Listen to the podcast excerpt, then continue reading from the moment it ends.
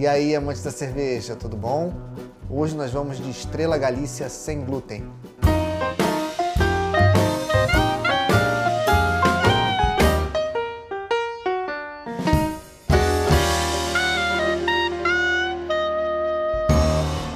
A Irros de Rivera é uma das cervejarias mais grandiosas da Espanha, uma macro cervejaria na Espanha, e ela está se tornando uma marca bem conhecida também aqui no Brasil, ela está se tornando uma marca até bem popular.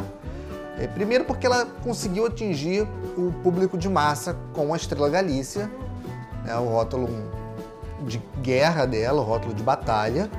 É uma cerveja que vem desde que ela chegou aqui no Brasil investido também no segmento sem álcool, com rótulos que variam da tradicional tipo Pilsen sem álcool.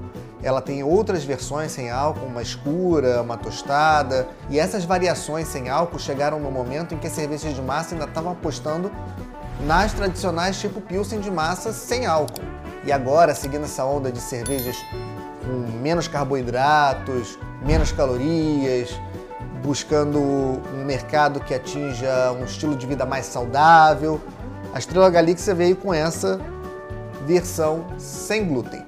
É o rótulo tradicional deles, a Premium Lager deles, sem glúten, glúten retirado no processo. Uma cerveja com alma, de cor dourada intensa e brilhante, aromas e sabores mais evidentes de lúpulo. Tudo que a Estrela Galícia oferece de superioridade em cervejas, menos o glúten contém menos de 20 ppm, limite máximo previsto na legislação vigente e que pode ser considerada uma cerveja sem glúten. Ingredientes: água, malte de cevada, milho e lúpulo.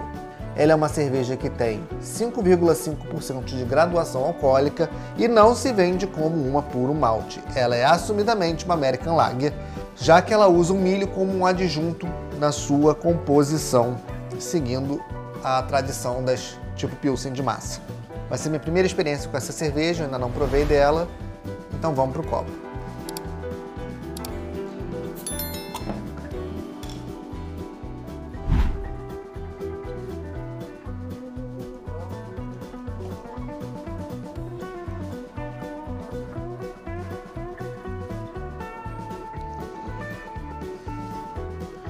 Ela realmente tem uma cor dourada,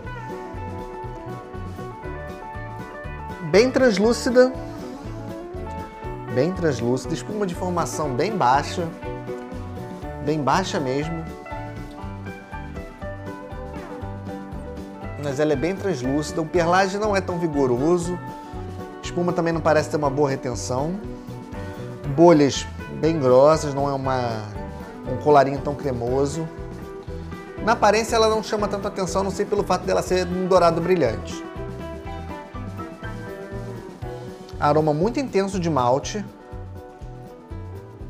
Aquele aroma de malte tão perceptível quanto numa cerveja sem álcool.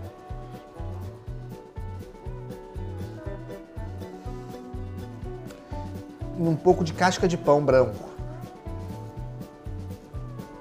É, muito por essa linha. Lúpulo não dá para sentir nada.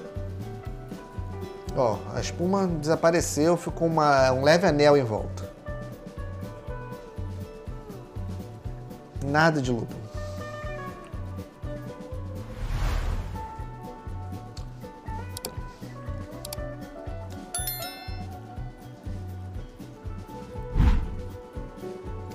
Na boca o lúpulo aparece.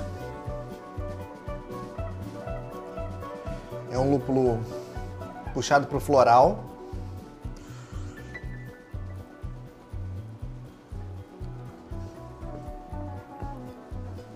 É um lúpulo bem, bem floral. Um toque de malte. Como numa cerveja sem álcool, mas com menos intensidade do que numa cerveja sem álcool. Mas o malte está presente.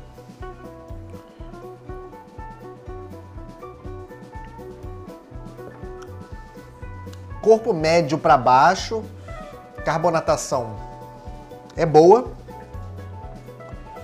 Residual de Amargor na, no fim de boca é, é fascinante. Fascinante. De persistência. É um amargor longo e muito seca. Bem seca mesmo. Tanto que eu tô sempre aqui puxando o próximo gole. Ela é bem seca.